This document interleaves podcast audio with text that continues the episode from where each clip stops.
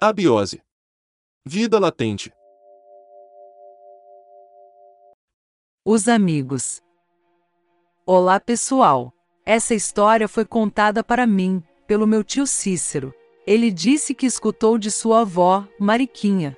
Ela adorava contar histórias à noite, quando o pessoal se reunia para tomar um café e fumar cigarros. Bem, a história aconteceu por volta de 1957, na cidade de Morenos, Pernambuco. Seu Clemente, um mascate muito conhecido nas redondezas de Olinda, vendia seus produtos de porta em porta e a clientela dele era bem grande. Como as coisas estavam indo de vento em polpa, ele decidiu que chegou a hora de comprar uma rural e fazer suas vendas cada vez mais longe. Para quem não conhece, a Rural é um carro da Ford. No Brasil foram produzidas versões com tração 4x4 e 4x2 com motores a gasolina de 6 cilindros em linha e cilindrada de 2.6 ou 3.0 litros, opcional. E numa dessas viagens longas, que a sua rural quebrou, justamente na cidade de Morenos, uma cidade que ele conhecia muito bem, porque foi lá que ele passou uma boa parte de sua infância e adolescência. Fez muitos amigos e teve as suas primeiras paqueras. Sua rural estava com o trambulador quebrado, era a peça que servia para trocar as marchas do carro. Uma alavanca seletora. Segundo o mecânico da oficina, a peça teria que ser comprada em outro estado, lá na Paraíba, e iria levar uma semana para que ficasse tudo pronto. Como sabemos naquela época era tudo demorado mesmo. Pois bem, seu Clemente entendeu pegou suas coisas e foi se hospedar num hotel barato. Até que tudo estivesse resolvido. O hotel ficava na esquina da Avenida Cabo Branco com a rua José Ramalho Brunner. Já estava chegando a noite, e o quarto que ele ficou não era tão grande, mas tinha uma cama confortável com um belo quadro na cabeceira, um criado mudo, guarda-roupas e um belo ventilador no teto. Na região nordestina o calor é muito grande, e esse item não poderia faltar. Cansado da viagem e de todo ocorrido durante o dia, ele tinha mesmo que descansar. Tomou um belo banho e pulou na cama peladão mesmo, ficou olhando para o ventilador até o sono chegar. Durante a noite, e ainda meio sonolento, Clemente recebeu uma visita inusitada. Um velho amigo de sua infância apareceu ao lado da sua cama. Clemente, assustado, perguntou ao amigo: Rodolfo, o que você está fazendo aqui no meu quarto? E seu amigo lhe disse que veio lhe dar um abraço. Descobriu que ele estava na cidade e não podia perder a oportunidade. Contou que o hotel que ele estava hospedado era do seu pai e que após a morte de seu pai ele o herdou. Disse que o hotel já tinha recebido muitas celebridades, Aracide Almeida, Elza Soares e Garrincha, até aquele ator do filme O Pagador de Promessas, mas que no momento ele não se lembrava do nome. Já tinha sido um hotel cinco estrelas, mas com o passar do tempo foi ficando mal frequentado. De larápios até prostitutas, uma vez pegou fogo, mas aguentou firme. Ele foi tocando o hotel como dava, até que chegou o seu dia de partir. Seu dia de partir? Disse Clemente. Sim, o dia em que eu fui assassinado neste quarto. Eu namorava uma moça muito bonita, mas não sabia que ela estava só interessada na minha grana, e que eu não era o único homem na vida dela. Morri nesta cama, e levaram tudo que eu tinha conseguido juntar durante a minha vida inteira. Mas tudo bem, fui liberto.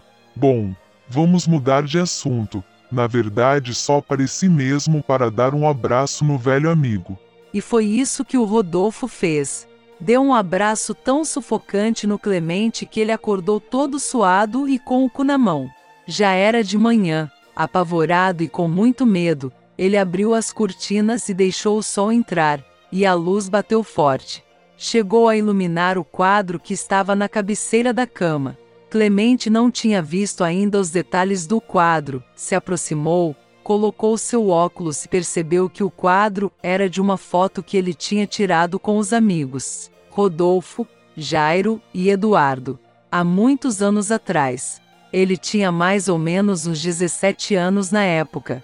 Ficou ali olhando e percebeu que aos poucos a imagem do Rodolfo foi ficando fosca até que virou um borrão. Nossa, que coisa medonha. Acho que é porque essa foto é muito velha mesmo. Tá toda amarelada. Clemente, pensando no pesadelo que tinha acabado de ter, se arrumou e foi tomar seu café na padaria. Depois foi na oficina mecânica e passou quase todo o dia por lá, conversando e contando piadas. Ele mal piscou e à noite chegou novamente. Seguiu em passos lentos em direção do hotel. Subiu as escadas, tomou novamente aquele banho gostoso e foi se deitar.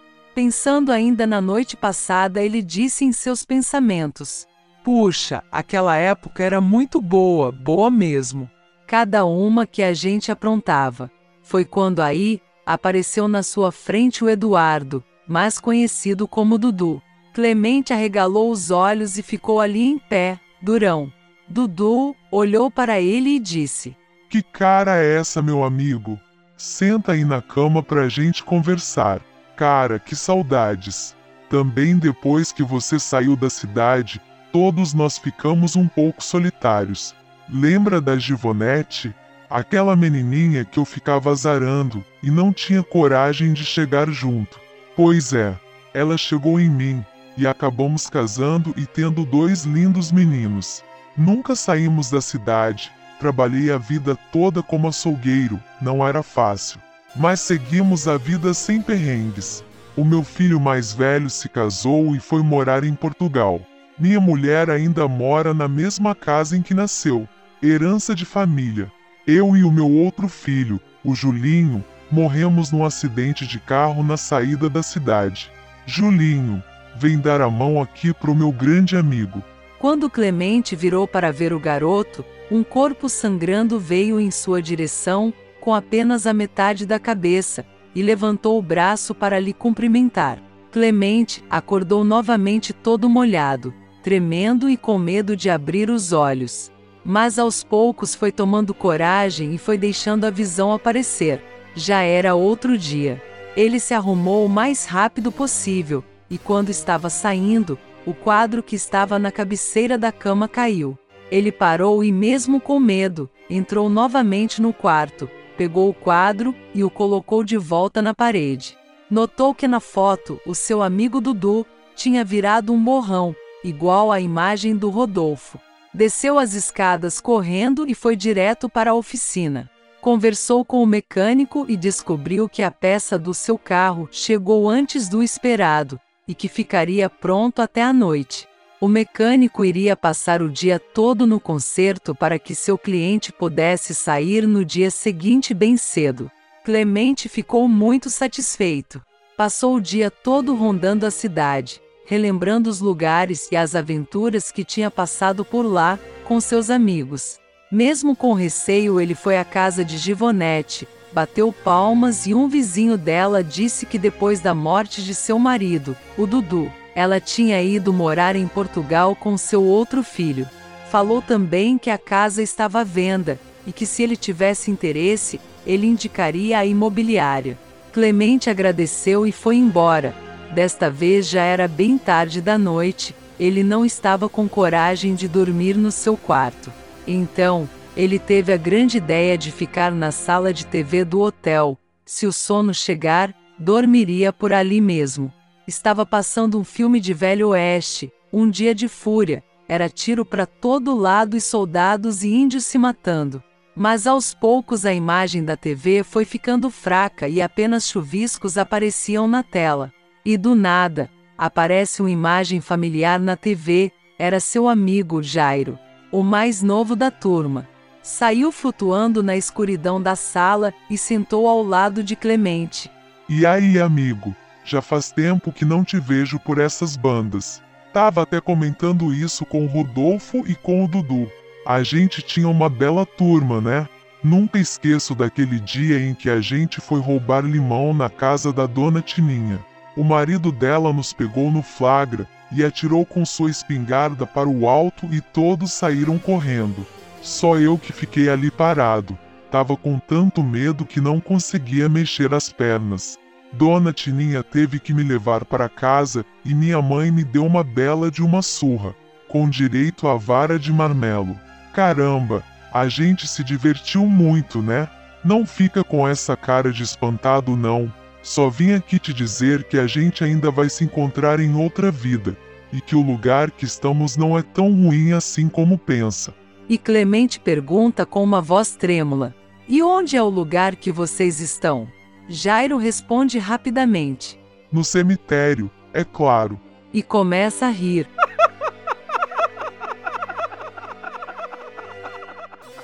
Clemente acorda todo suado, já era de manhã. Desligou a TV que estava chuviscando e correu para o seu quarto. Arrumou rapidamente as suas coisas, mas antes de sair, não pôde evitar.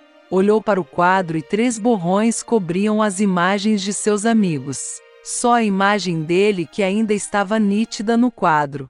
Deu as costas e desceu rapidamente as escadas, correu em direção à oficina. Perguntou logo: E aí? O carro ficou pronto?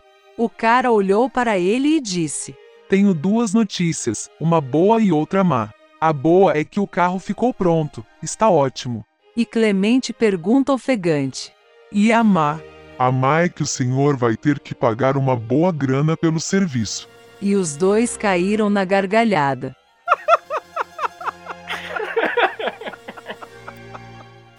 Clemente entrou no carro rapidamente e picou a mula dali.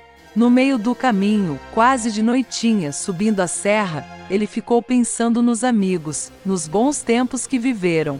Foi quando ele disse: Seria tão bom se nós estivéssemos realmente juntos. E quando olhou pelo retrovisor, escutou uma resposta: Nós estamos Nós aqui. estamos aqui. Assustado, vendo aqueles três cadáveres no banco de trás, perdeu a direção e caiu na ribanceira com a sua rural. Clemente não morreu no acidente, estava hospitalizado. Contou a sua história de fantasmas à sua esposa e familiares. Todos acharam que era coisa de sua cabeça. Disse para não se preocupar com aquilo e que no dia seguinte ele teria alta. E no outro dia, quando sua mulher foi buscá-lo cedinho, descobriu que seu marido tinha falecido. Assim, do nada, sem explicação nenhuma. Muito triste, ela foi ao seu quarto se despedir. E quando ela olhou, notou que na cabeceira da cama estava o quadro que seu marido tinha falado. Eram três borrões e a imagem amarelada do seu marido no meio, aos poucos foi se transformando em mais um borrão.